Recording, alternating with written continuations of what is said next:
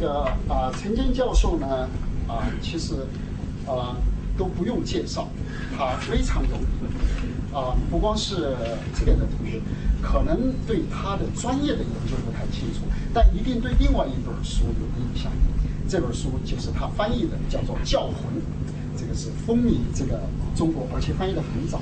我在想，就怎么来介绍这个陈坚教授呢？当然，我们可以走这个啊官僚形式的，就他是康奈尔大学的这个中美关系史研究讲座教授，也是这个啊上海华东师范大学芷江学者计划特聘教授，还是这个美国华盛顿威尔逊中心中国与啊东亚研究所的资深顾问，香港大学的。杰出访问研究教授，伦敦经济学院的历史及国际事务讲座教授，就很多很多人出现。啊，这个是观面上的介绍哈。那么我想介绍陈天呢，就是说在我们留美的同学中间哈，我想只有一个词可以来介绍陈天教授，就是 legend 传奇，就是他是一个传奇式的人物。那么怎么讲呢？哈，传奇，我觉得可能是有几个方面。大家知道，陈天教授是在没有出国，他是一九八六年出国。在他出国之前，一九八四年他就已经非常有名了，而且他的这个呃是从这个华东师大的硕士研究生，但是你的学位又是从复旦来的，所以这个是非常具有特殊的背景。但是不能收学，大学 收留我，给我一方那个叫什么逃出路。OK，就说这就说他的这个经历，然后呢，他是在 Southern Illinois 这个拿的这个 PhD，但是现在是在 Cornell 大学这个教书，Cornell 是当然美国的这个一流的研究性的大学，所以这是一个传奇。另外呢，就是陈坚也是在我们留美同学中间最早的啊获得这个啊教职的。那么我刚才知道，我们的孙有利老师是第一个真正的第一个获得最早获得教职的。那么陈坚教授也是 one of the first，而且他也是 one of the first，这个啊就是去出书的。他的第一本书是中国走向朝鲜战争之路，这个在美国引起很大的轰动。一九九四年是一个 revolutionary 的这种 impact。那么我刚才提到他的这个，就是在这个方面，他始终是就是说走在我们很多人的前面。另外呢，他也是我们留美同学中间第一个获得讲座教授的，就是在研究历史这个方面啊，就是他现在是这个 Michael Zack Professor of History for U.S. China 啊 U.S. China Relations。那么这个是很不容易的，你本身获得教职，获得 tenure 的 professor，然后获得讲座教授，一定要有非常特殊的贡献。那么我啊，陈坚教授呢，还是啊，就是说我们有一个杂志，就是当时历史学会叫做，当时在他手下叫做 Chinese History，他是这个杂志担任这个主编很多年，啊，然后这个杂志现在变成了 The Chinese Historical Review，所以就可以，如果当时没有他的努力，那么这个杂志是不会存在的。那么我啊，陈燕教授的 CV 很长，我想就不一一的去这个细节。我们就是要静待听他的这个啊演讲。他今天的这个题目呢，是以革命的名义，关于中国走向朝鲜战争之路的再思考。这是对他十六年前写的一本书的一个重新思考。而且我觉得这个题目呢，也是非常的啊有意义，史学意义。因为革命 （revolution） 这个词，在我们现在的中国已经被淡忘。那么这个历史、这个传承、这个 legacy。它有没有意义？而且作为从史学的角度，应该怎么去研究它？我想陈建教授一定可以有很多新的跟我们分享。我们今天的这个计划大概是这样的：陈坚教授，我给他讲，最好讲四十五分钟左右，不要太长。啊，然后呢，我们请这个刘大勇和王立新老师分别评论十分钟，然后我们就请大家提问。整个活动呢，我们希望在六点四十。四十五左右结束。好，我们下面欢迎陈坚教授。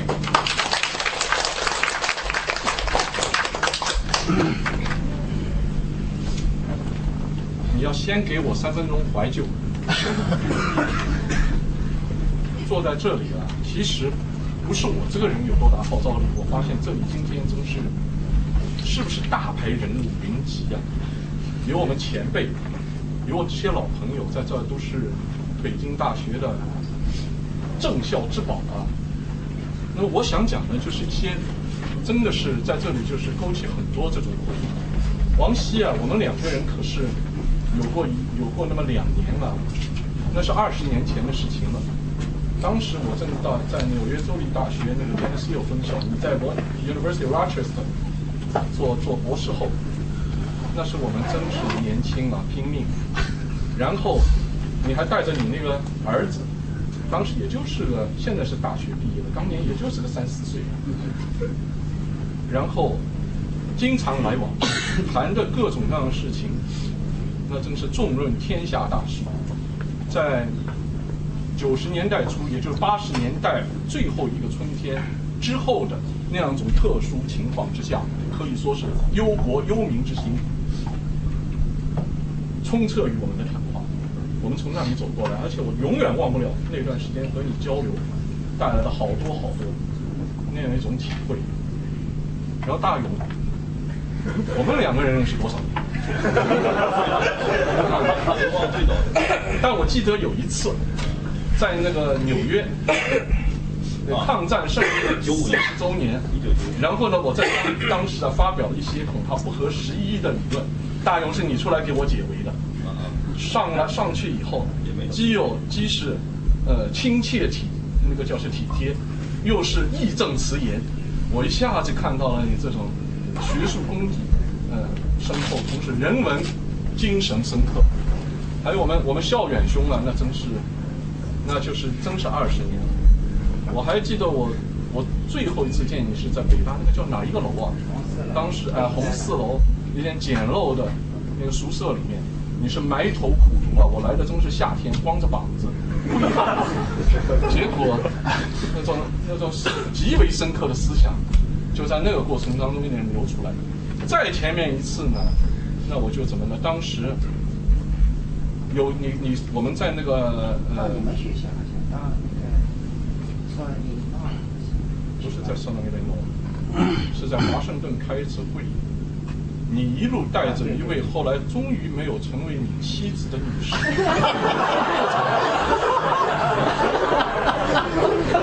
然后呢，那位那位女士别的没有讲，就说一朱小远天天开车，晚上居然还能够文思如涌。写出了我们后来在中国留美历史学会那个中美留中国留美学者学术文会里面那篇文章，就是在那个时候写出的。从此我才知道，原来江山和美人在某一种情况下可以兼得，但最后仍然是不可兼得。这都是一些啊片段。然后我们跟那位崔之远教授。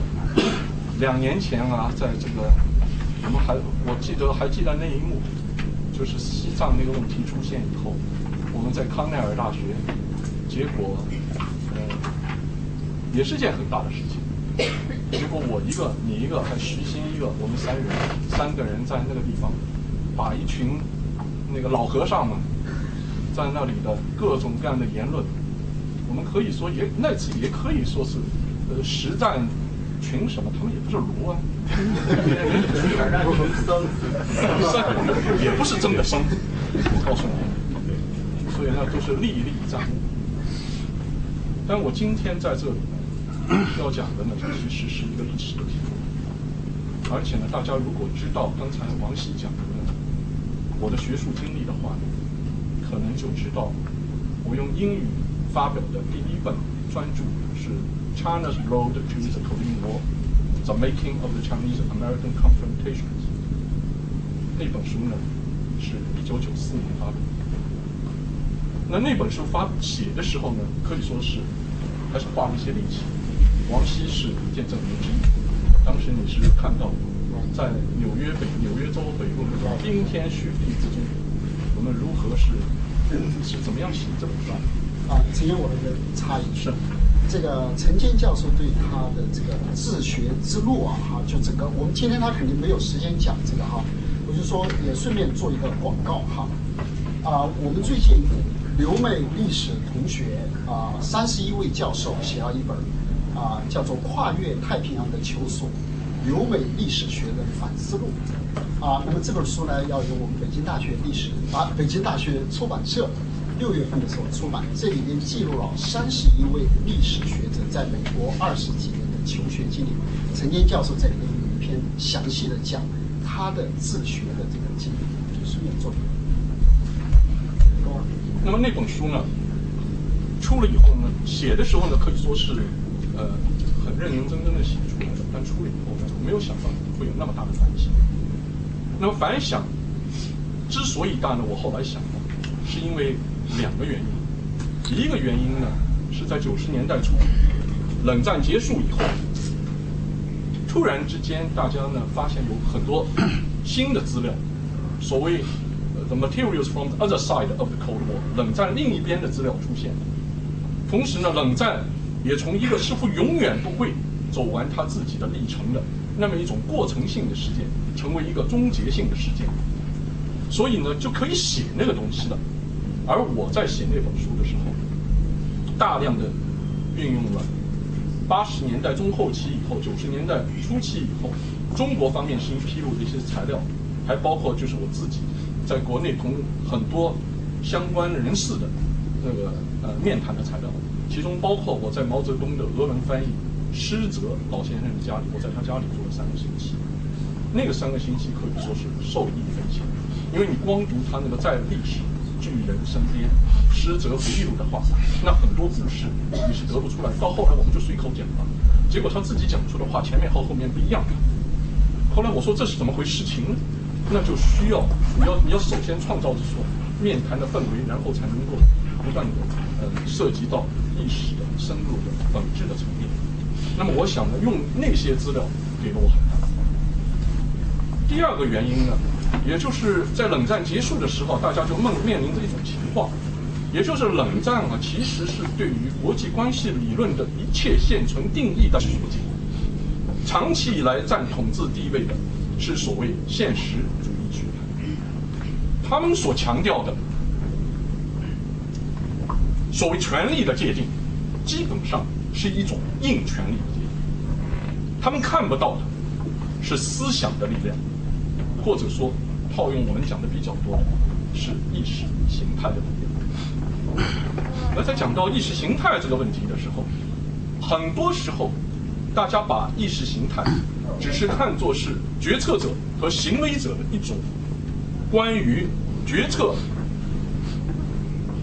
justification 对于决策辩护的一种非常肤浅的表达层面的一种陈述，而没有把它看作是人们如何看、如何想，而更层次、更深的层次上，人们究竟是谁，在这个层面上的一个表达。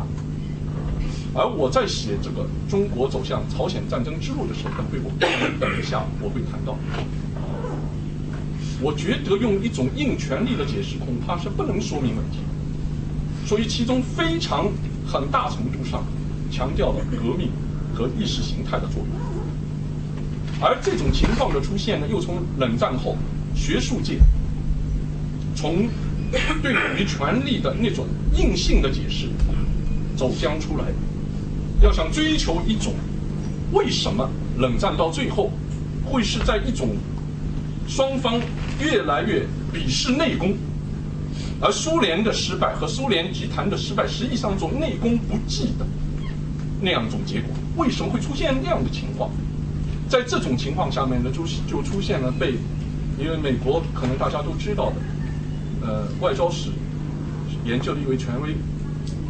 John Louis Gaddis 盖迪斯教授他说的新冷战史研究的这样新型的情况，而我写的这个《中国走向朝鲜战争之路》这本书呢，可以说是生逢其时，恰恰提出的就是意识形态的重要性、思想的力量的重要性，而归根结底是合法性的重要性。那么这样呢，就使得那本书呢受到了人们的重视。十六年过去了，那本书还在那，居然还被人们记得。但应该说，我自己的想法在很多方面发生了变化。在这十六年的情况呃时间里面，应该说新的资料不断涌现，特别是九十年代初中期以后，俄罗斯方面的相关资料不断的涌现。同时呢，中国崛起越来越成为一个对全世界具有重大影响的事件而出现。那么在这样的情况下面，我自己的想法又会发生怎么样的变化？在中国走向朝鲜战争之路那本书出版七年之后，我又写了毛泽东的《中国与冷战》那本书。那么很大程度上呢，是把我在中国走向朝鲜战争之路当中已经存在的一些基本看法，扩展到了整个毛泽东时代。同时呢，其中又涉及到的不仅仅是中国对外政策的问题，还涉及到了中国国内的持久的政治动员的问题。那么从中国对外关系的角度来看的话，涉及到了中美关系、中苏关系、中国同一些第三世界国家的关系等等等等问题。那么我想在今天在这里啊，要讲的呢，就是非常简单的把我在。中国走向朝鲜战争之路那本书当中的一些主要看法，先简单的讲一讲，然后呢，分别从外交史、战略史，同时从学术史的角度来讲讲为什么这些问题我会那样的会提出来，同时它会有什么样的意义？从这些方面来讲，那么有些看法是我深思熟虑的，还有一些看法。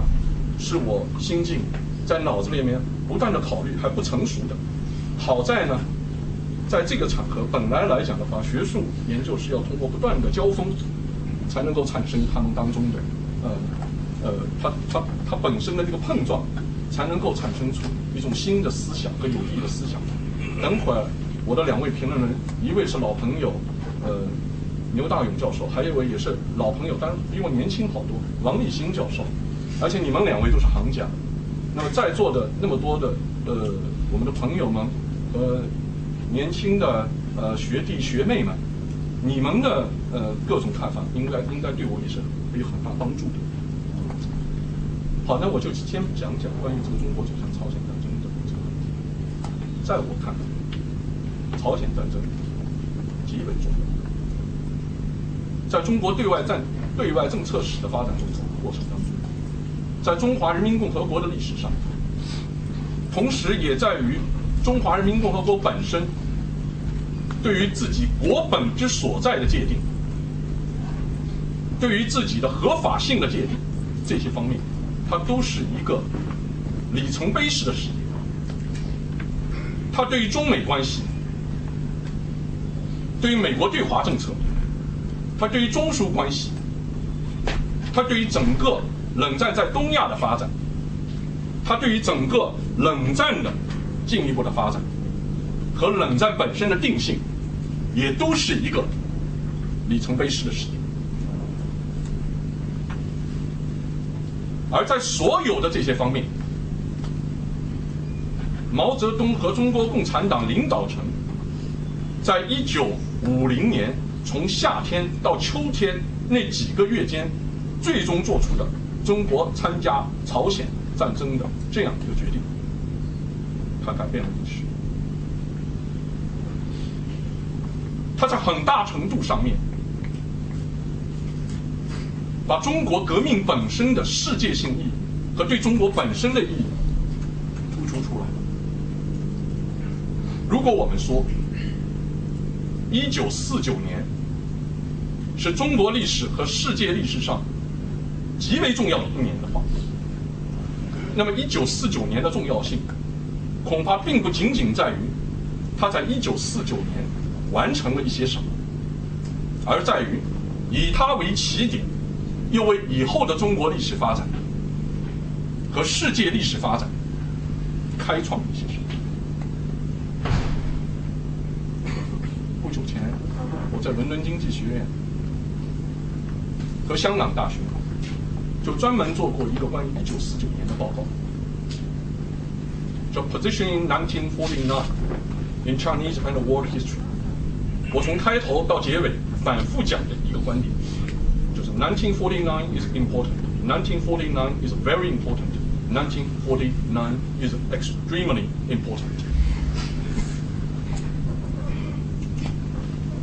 这个话，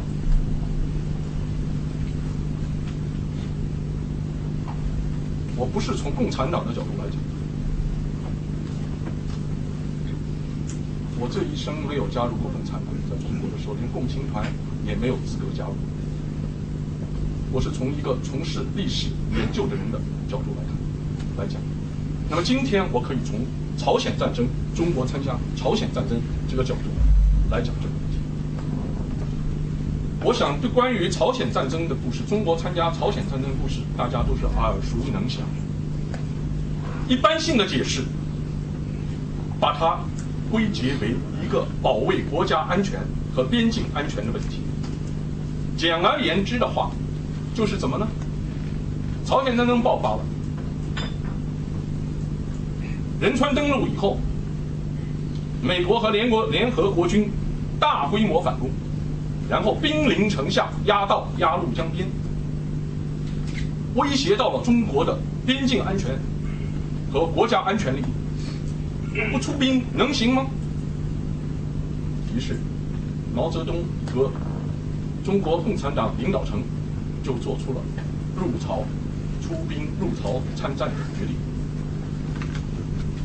还有很多其他的学者，他可能会讲到这个参战学者同中苏关系之间的关系问题，比如沈志华，可能会讲到对于毛泽东和中共领导层。对于周边地区的安全，尽管是以革命的语言表达出来的，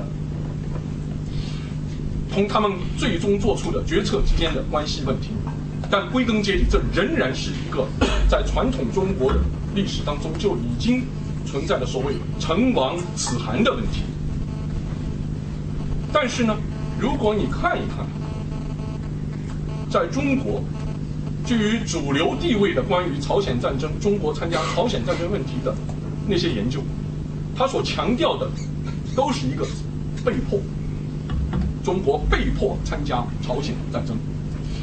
特别是我的老朋友沈志华教授，他好像在北大，大家也是。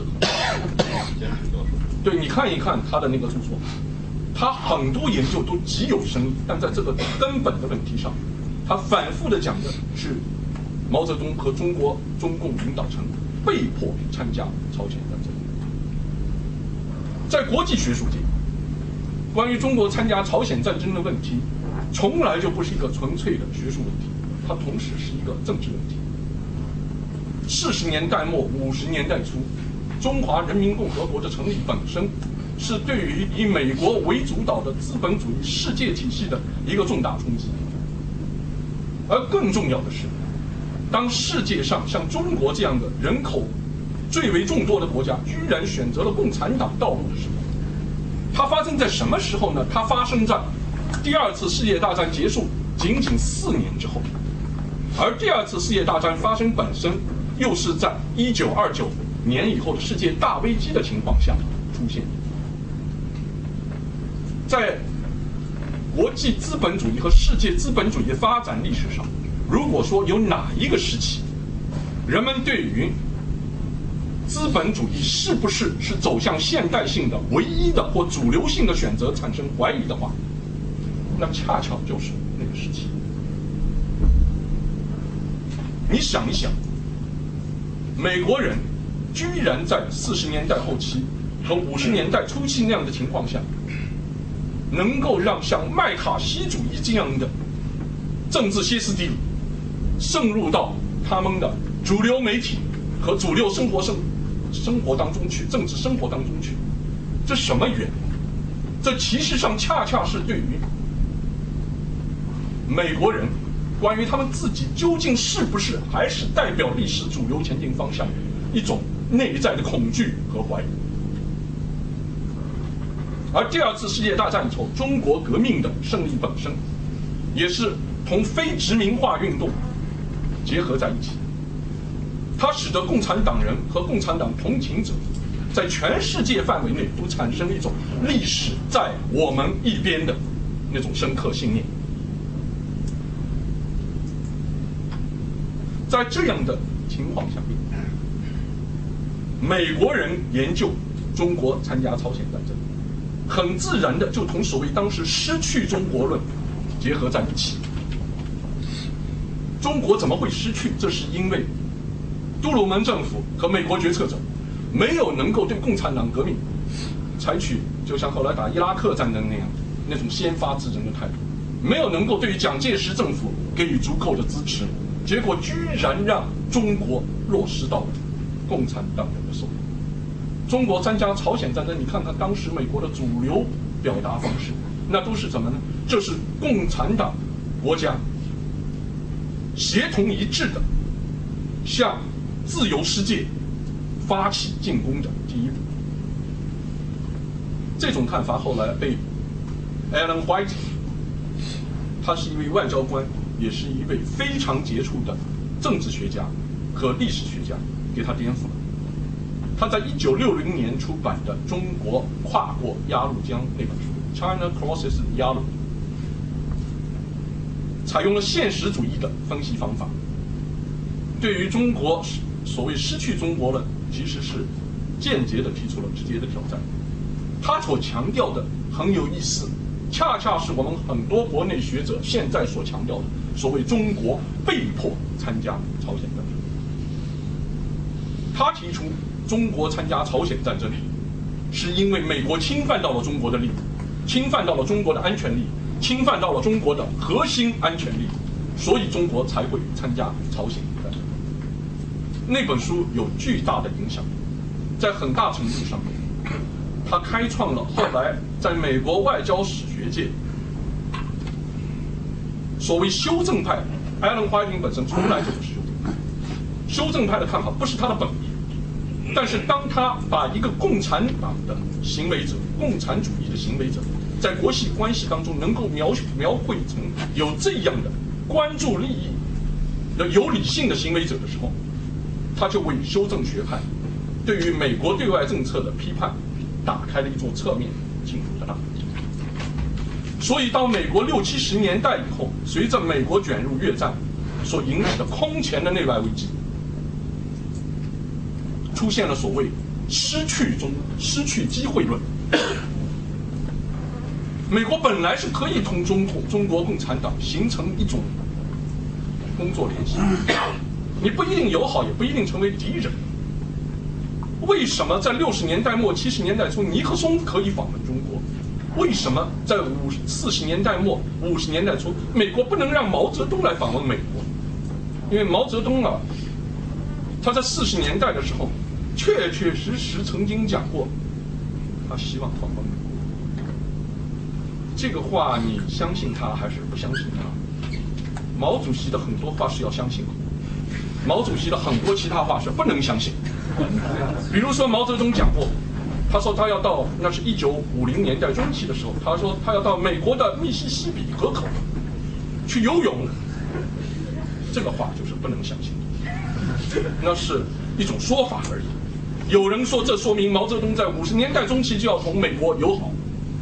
这是对于历史史料的过度解读。既然七十年代可以，那么五十年代为什么不可以呢？于是就提出现了所谓失去机会论。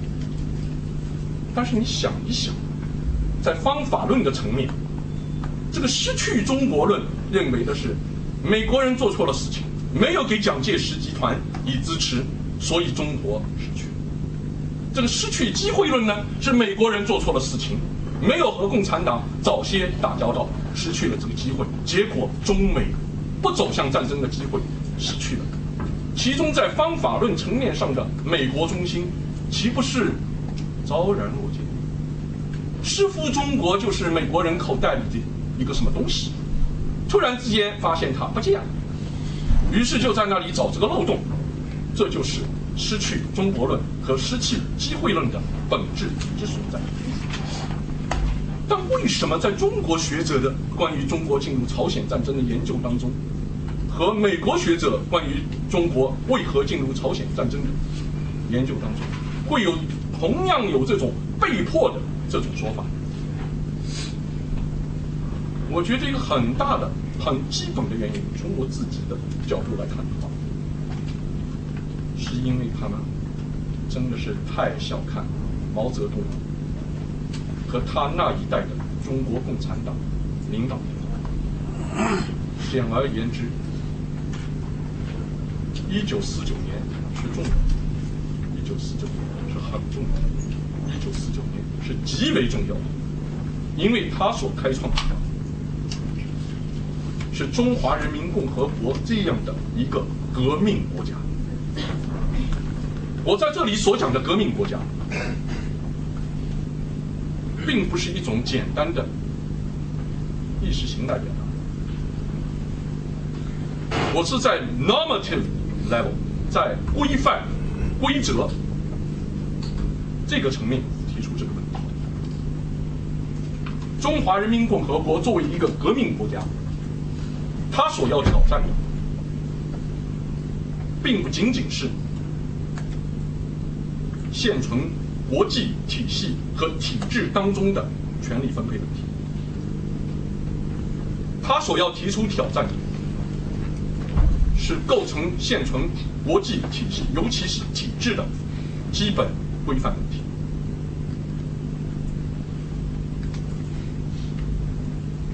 毛泽东这一代中国共产党从来不把一九四九年中国革命的全国性胜利视为革命的结束。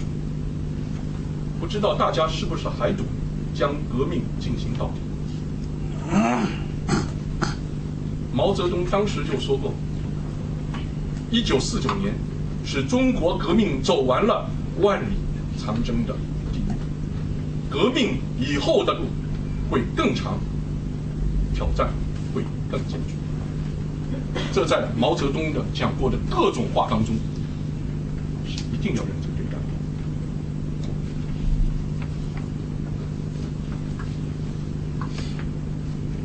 于是。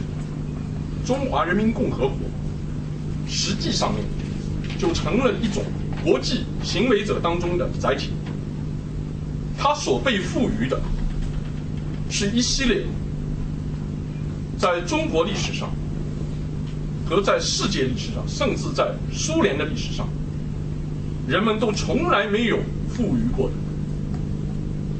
极为宏大的。毛泽东和他的同志们，尤其是毛泽东本人，所希望的，是要将一种新的社会的思想的和文化的秩序，加之于中国普通人民的心灵和思考之中。to put a new social order onto the hearts and minds of everyday Chinese.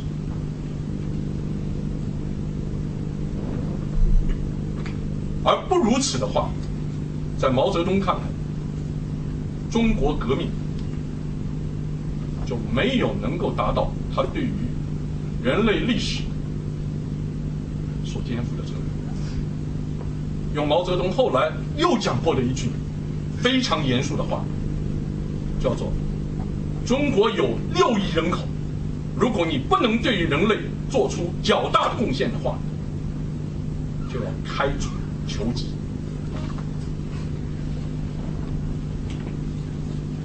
于是，由一九四九年开始的，是不是就是这样一种从一开始就充满悖论的历史进程？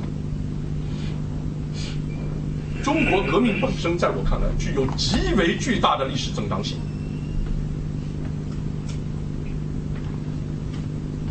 中国革命的极为巨大的历史正当性，是由它本身的进程、本身的根源所决定。不然的话，你就不能解释一九四九年何以会到来，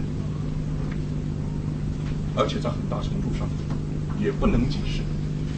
在毛泽东时期的一系列群众性动员以后，为什么在毛泽东时代的革命创造了某些历史、人类历史上最为惨重的人间悲剧以后，不仅政权，他还能继续将毛泽东的所谓革命推向前进。我自己在研究中国历史和国际关系史当中，当我读到大跃进以后的那段历史的时候，有一种内心的震撼。大家都知道，大跃进造成的非正常死亡的人数是数以千万计，这个数字是可靠的。看一下一九八一年的全那个出现出的那个呃那个人口统计，五十年代中国人口每年增加上千万，一九五九到一九六二年中国人口净减一千两百，你想想加减法，但为什么在六十年代？在短短几年之间，不仅不仅这个中华人民共和国共产党政权没有垮，这你还可以说啊，他控制紧紧密啊，他有什么动员机制啊？但为什么在短短几年之间，这是我们这一代人经历过的，他居然能够重新集聚集起那种人民对于毛泽东继续革命计划的那种内在支持，从而出现文化大革命？这在历史上是史无前例的，你只能有一种解释。就是他的革命具有极为巨大的历史正当性。这个讲法大家可以可以不同，但是 I'm ready to to not just to defend but to develop ideas。问题在于什么呢？问题在于毛泽东和他那一代的中国共产党有他们自己的经历所决定，他们为中国革命所设定的目标。远远超越了中国革命历史正当性所赋予的范围。因此，在整个毛泽东时期，甚至后毛泽东时期，可以这样说：合法性挑战是始终存在的问题。什么是合法性？什么是合法性？那就是普通人对于一种 constitutional agenda，一种基本的根本性的议程的。国家的根本性议程的内在支持，我把一本一把枪放在王王希那里，硬要他说我这个人英俊，他说我英俊，这不是内在的支持。如果我在这儿坐着，王熙外面转了一圈回来，突然回来，发自内心肺腑的对我陈坚，你这个人果然英俊，这就是某种合法性。不知道，也许他碰到了几位女。同学，我就不知道了。他们说了这个话，大家可能可能应该知道我这里的意思。那么在这方面来讲我自己就觉得，在毛泽东一生所做过的所有声明当中，恐怕最重要的一个，是他在中华人民共和国成立之际，不是在天安门城楼上，但在中华人民共和国成立之际，向全世界所做的。中国人民从此站起，这在本质上面是一个极为巨大的合法性声明。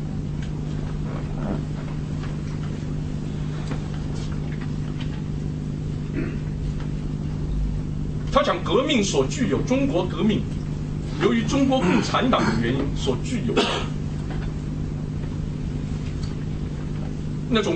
社会主义和共产主义的走向，极为自然的，从中国革命在发展过程当中不断的发展起来的那种革命民主主义的其中应有之意结合了起来，它直接的向构成现代中国人集体心理的那个基础的。所谓受害者心理 （victim mentality） 发出了呼吁。在二十世纪的世界上，受害者心理从来就不欠缺。日本有他的受害者心理，他们喜欢讲广岛、长崎；朝鲜人有他们的受害者心理，他们喜欢讲一八九、一九一零。俄罗斯人有他们的受害者心理，就连美国，你去弄个美国黑人，你去美美国妇女，你去美国印第安人都有他的社会受害者心理。但中国中华民族的受害者心理同那些是不同的。就是因为，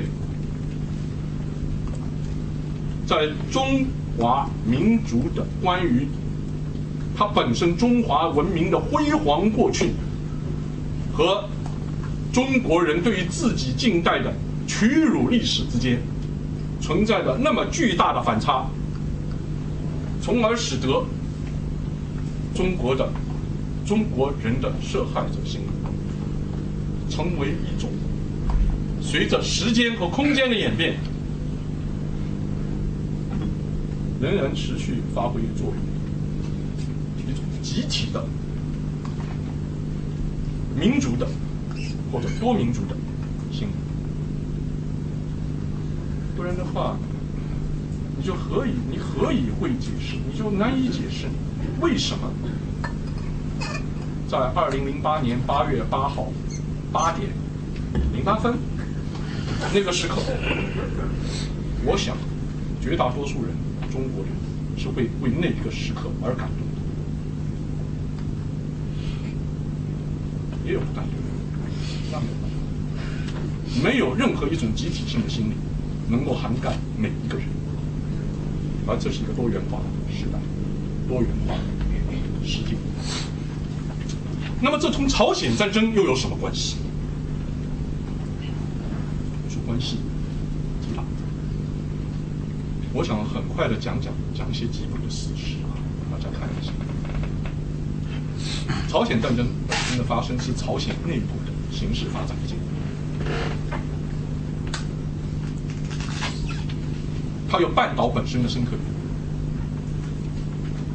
走在前面的是小金金日成同志，他要打，而且呢，你说国际政治当中是大国操纵小国，小国在适当的情况下也能操纵大国。他是运筹帷幄之中啊，到处在那先到莫斯科到北京，最后居然获得了让他用革命手段来争取朝鲜统一的那样一个可能性。他用的是什么革命的？中国对这个问题什么态度？毛泽东本来是有否决权，毛泽东本来是可以。不让那场战争发生的。金东迪教授在这里，你写过《中国朝鲜及朝鲜族战史部曲》。一九四九年，两个师，七八月份两个师。一九五零年春天，一个整师，其他零零碎碎的部队。这些部队你不放武器，还让他们带着武器回去，你不让他回去的话，朝鲜人民军没有没有没有发起进攻的。但是毛泽东最后是同意了，实际上也是开了绿灯的。但朝鲜战争发生本身，对于毛泽东来讲的话，仍然是一一件令人震惊的事情，因为金日成没有把进攻的具体计划通知中国方面，尽管他预先是跟毛泽东打过招呼的。然后你看看这个时间表啊，朝鲜战争一九五零年六月二十五，七月七号，中国共产党领导层在从苏联方面进行反复磋商以后，做出了建立东防边东北边防军的决定，然后。二十六万精兵强将在短短三个星期的时间内集结在中朝边境，到八月初已经基本完成集结。然后在八月五号和八月十八号，毛泽东两次做出了限定东北军边防军完成入朝参战准备的这样的决定。首先是八月底，然后是九月底。当时朝鲜战争打到什么情况呢？打到洛东江边。南朝鲜的百分之九十五的土地已经被朝鲜人民军所占领，中国的边境安全并没有受到威胁。然后在一系列的政治局会议和国防会议上，包括毛泽东、周恩来这样的中共领导人，这个都是啊中方材料里面都有的，讲到为什么中方要做做这种做这种准备的话，道理非常清楚，一个。朝鲜战争可能复杂化，这你可以说是国家安全。但同时又讲到了东方革命的重要性问题，同时又讲到了在中国当时的这种情况下，不能让国内资产阶级猖獗，要使得人民保持一种精神上的振奋性的那个问题。这个问题你用简单的国家安全考虑就不能解释。一九五零年九月十五日，麦克阿瑟将军奇迹般的以仁川登陆扭转了朝鲜战局。接下来到十月初，联合国军越过三八线，今日曾首次向中国方面求援。从一九五零年十月二日到十月十九日，中国最后大军。跨过鸭绿江的这两个多的两个多星期的时间里面，中共领导层是反反复复在决策问题上。其中，毛泽东在十月二日那一天，就亲笔用毛笔起草了一份电报给斯大林的，其中讲到：我们已经决定要用中国解放军一部分以志愿军的名义入朝参战。他讲到为什么入朝参战的原因的话，你可以看到。他强调的是东方革命的重要性，他同时还强调的是，如果中国不出兵的话，这可能对国内形势产生的消极影响。他还同时强调，中国之所以要出兵朝鲜，当时在那种情况下面要出兵朝鲜的话，是因为。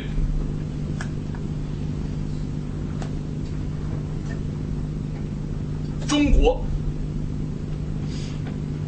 社会主义者、东方革命都需要中国这么做，而且更有意思的是，在那份电报，毛泽东为中国军队设定的入朝参战的目标，他不是说我我入朝参战，在中朝变定的朝鲜方面建立起一个缓冲地带，也不是说打到三八线。恢复战前状态，他讲的是什么呢？是要把美军及其走狗驱逐出朝鲜，也就是说，要在朝鲜获得全胜。这份电报后来大家知道，可能大家熟悉这个，他没有发出，发的是另外一个模棱两可的。但是毛泽东基本的决策思想没有贯穿贯穿始终，即便在后来斯大林出尔反尔。不向中国方面提供空军援助的情况下，其实空军援助还是提供了，只不过是不向中国在朝鲜的战斗部队提供进攻性的空中援助。在这样的情况下，毛泽东仍然前刚独断，做出了中国必须入朝参战的这样的决定，而且呢，以他极大的权威和政治智慧，当时他的权威还没有后来那么大，但也不小。但主要的是以他的政治智慧，说服政治局的其他人员，同意了这个参战决定。用毛用用施泽说啊，当时毛主席讲，他说后来的事情啊，当年这个出兵的事情啊，一个半人赞成，我一个周恩来半，还是出兵了。而入朝参战以后啊，你看一下，发生了什么情况？一个一直到第三次战役，也就一九五零年初期。一九五一年初期，中国作战目标、参战目标就是要在朝鲜获得全胜。为什么会发生这个情况？那你就看一看朝鲜战争期间发生了什么。这真是中国历史上、中华人民共和国历史上第一次各种大规模的政治运动和社会革命、政治和社会革命风起云涌的时期。首先，十月十日正反。整个整个朝鲜战争时期，一百七十万反革命被镇压。伟大的抗美援朝运动，可不是一个仅仅是如何支援朝鲜这个问题啊，它所产生的影响源远流长。在朝鲜战争期间和朝鲜战争之后，在多大的程度上面，我想我们这一代人是这么走过来的，年轻一代，你们恐怕也都读过。伟伟的谁是最可爱的人？那是教科书的课，到现在是不是？你们恐怕都看过《英雄儿女》，你们绝对唱过《一条大河波浪宽》，你们当然知道歌唱。在多大的程度上面，朝中国参下朝鲜战争，将共产党的那个政治和社会革命跟革命民主主义有机的结合起来。把它改造为爱国主义，这样主流意识形态，一代一代的影响人，这可是一种创造合法性的持久性。那里还有思想改造运动、三反、五反、除改，所有这些都是在抗美援朝过程当中发生的。你说这件事情大还是大？中国参加朝鲜战争，对中国本身影响极大。它在很大程度上面确立起了中国共产党政权用以对付自己所面临的持久的合法性危机的这样的主流战略模式。尤其是当着关于国家合法性的共产主义层面的各种样的陈述，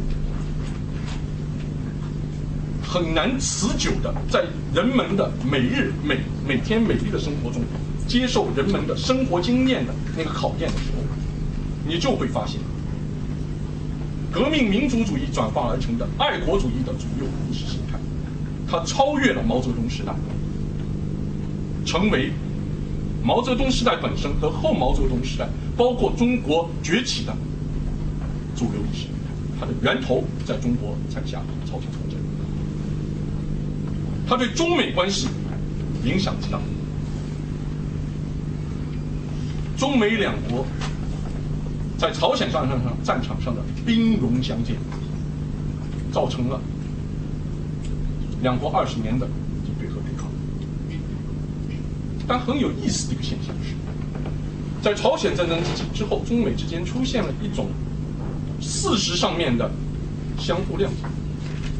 你看，两次台海战争他不打，越南战争他不打，在很大程度上面，美国卷入越南战争，是建立在中国共产共产党中国比之苏联是更疯狂，因而更危险的敌人的这个基础上之上。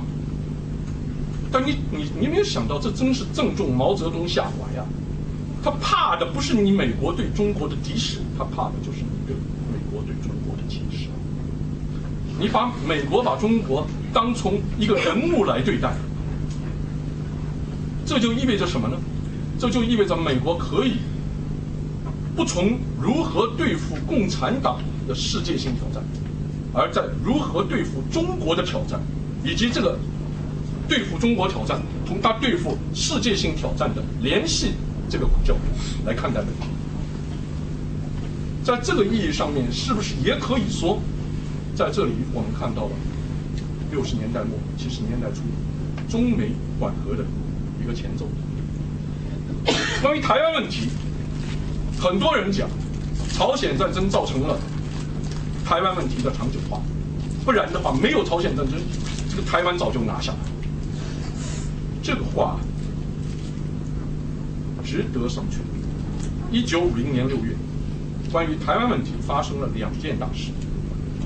一件大事是朝鲜战争爆发，美国第七舰队被宣布要进入台湾海峡。还有一件大事比朝鲜战争发生早三个星期，以吴石将军被逮捕和枪决为标志，中国共产党在台湾的。地下情治系统全军覆没。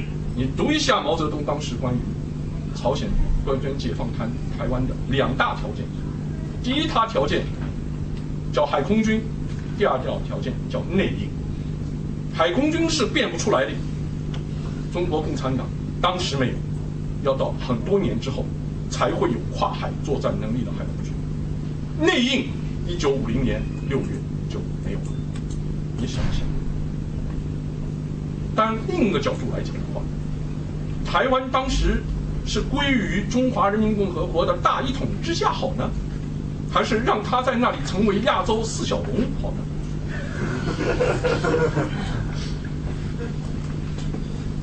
去年我在康奈尔大学的时候，曾经做过蔡英文女士她的评论员，她讲了一通台湾的所谓本土性、本体性的问题。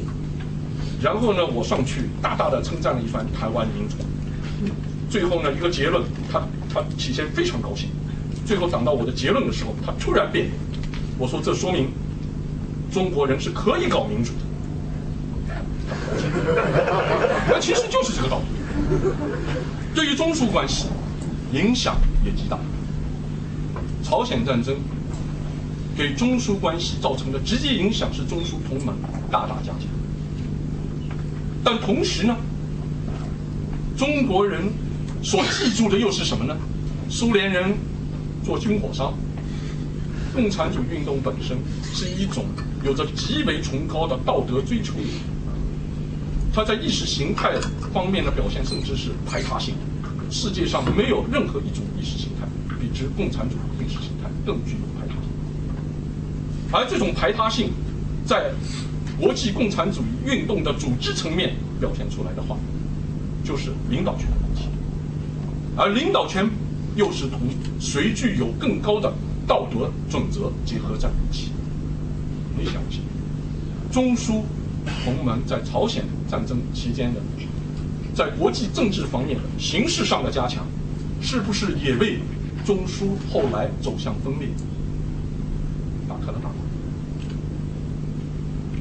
朝鲜战争给中国留下的各种各样的具有沉重负担的那个影响，可以说是巨大。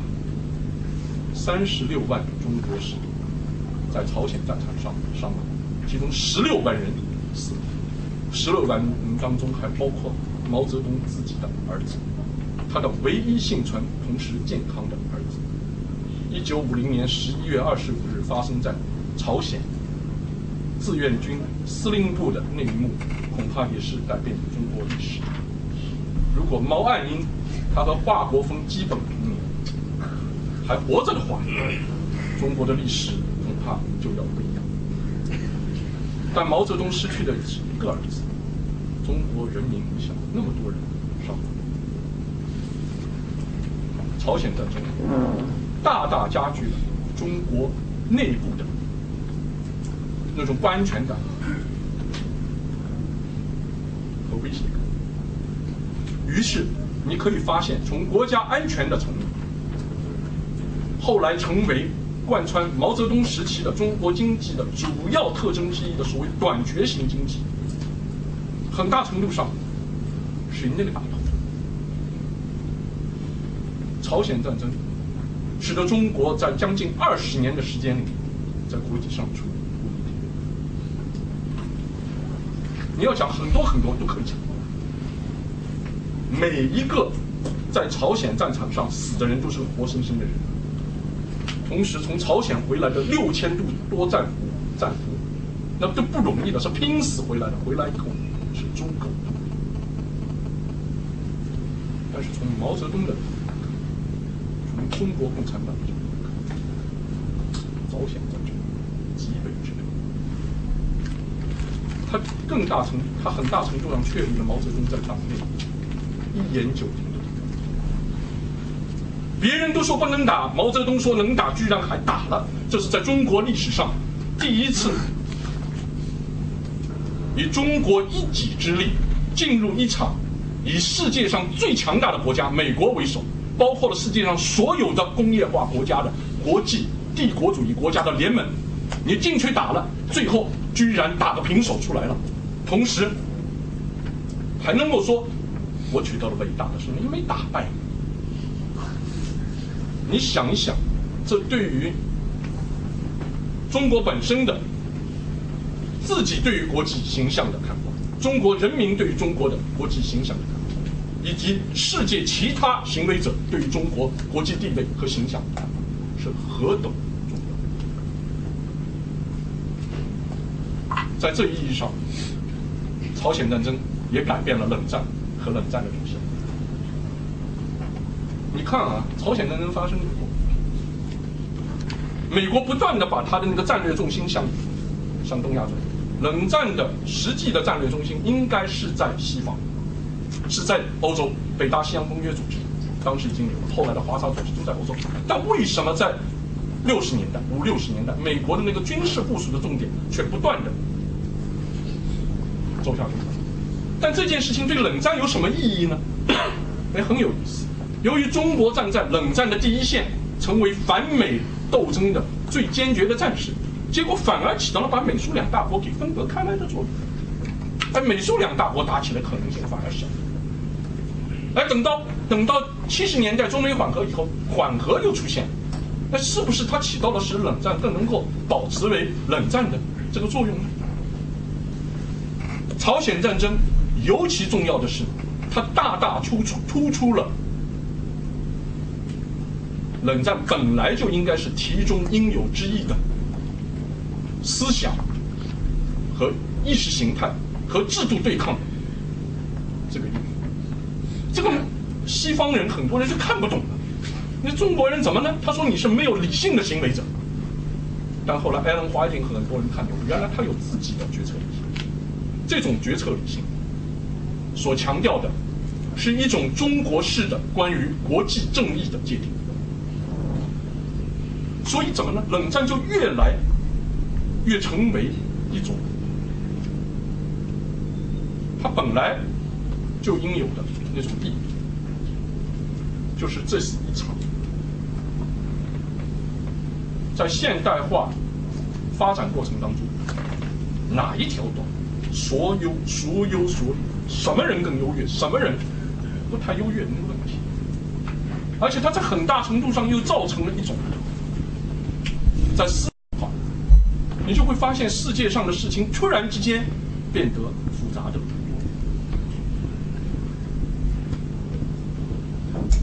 他为世界革命和非殖民化运动的连接开创了一个桥梁，而它同时改变的不仅仅是非殖民化运动，同时也是世界革命。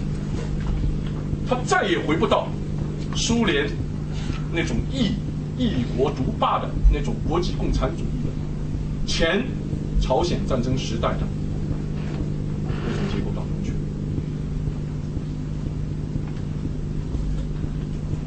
王希已经不断给我递递条子，他已经对我非常非常。no no no，我我我只要所以呢，大家有很多的问题。所以呢，我我想就就最后呢，就就就非常简单的做一个结束。我仍然想回到九四九因为这是一个很大的问题。去年是中华人民共和国我看到很多关于中华人民共和国的各种各样的说法。我也知道，在今天这个在今天这个时代，很有意思。你讲中一九四九年是重要的，是非常重要的，是极为重要的。哎，居然在西方很多场合可以比在中国更为时髦。我看到了很多关于那个年份的很多说法。我在这里呢，只想讲两点，我觉得这是重点：一个关于革命，一个关于民族和民主的。第一，关于革命，革命从来就不是无缘无故而发生的。任何一种革命都是具有极大的副作用。革命是要死人的，革命是会发生非理性行为的，革命是会产生极为严重的后遗症的。但革命仍然发生，中国革命仍然发生，这是因为它有它自己的理由。这也就是我说中国革命具有极为巨大的历史正当性的原因之所在。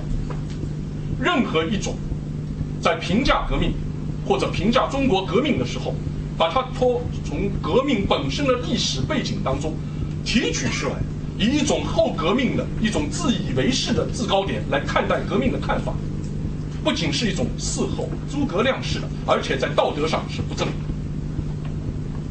为什么是不正？因为你今天的人的感受来否定。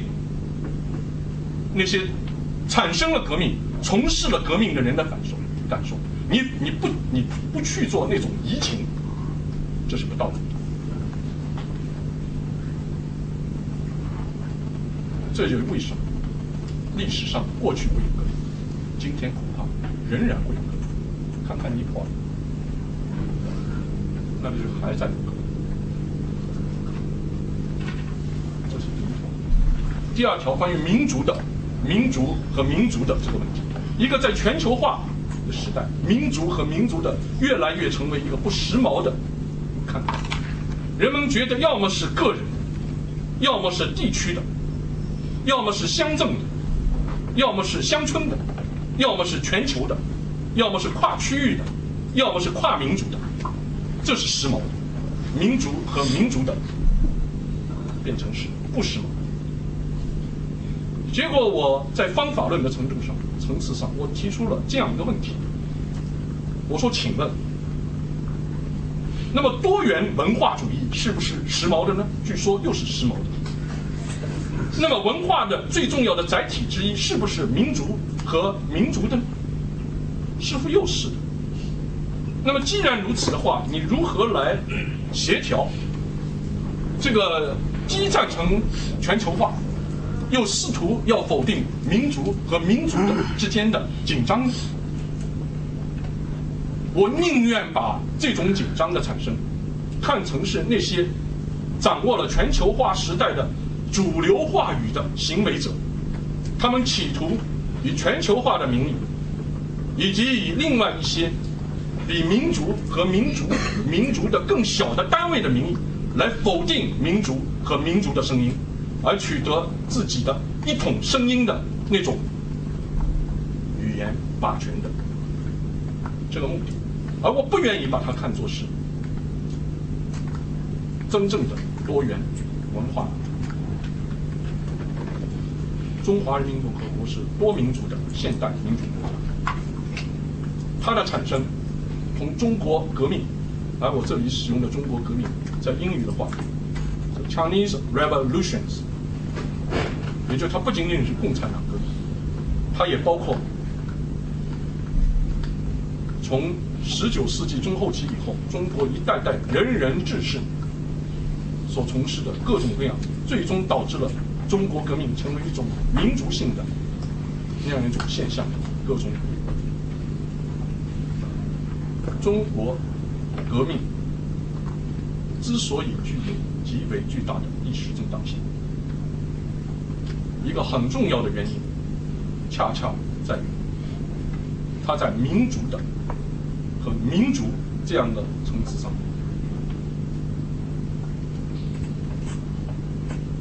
发出了极为强大的声音，而且是一代人和几代人都难以完成。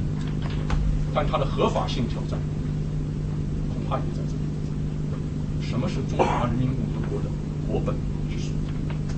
关于公中华人民共和国国本之所在的叙述，能不能够来回答构成中华人民共和国国民的各个族裔的所有问题？文化的和思想的方向，这是很大的。也就是在这个意义上，我把我的讲话的题目叫做“以革命的”。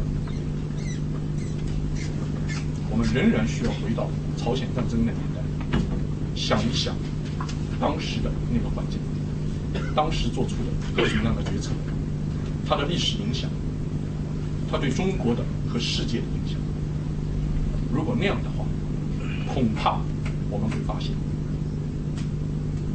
至少我刚才所讲的那句话，就 “1949 is important, 1949 is very important, 1949 is extremely important”，一九四九年是重要的，是非常重要的，是极其重要的。对中国、对世界来说，是不是就可以有一个大家讨论的新的出发点？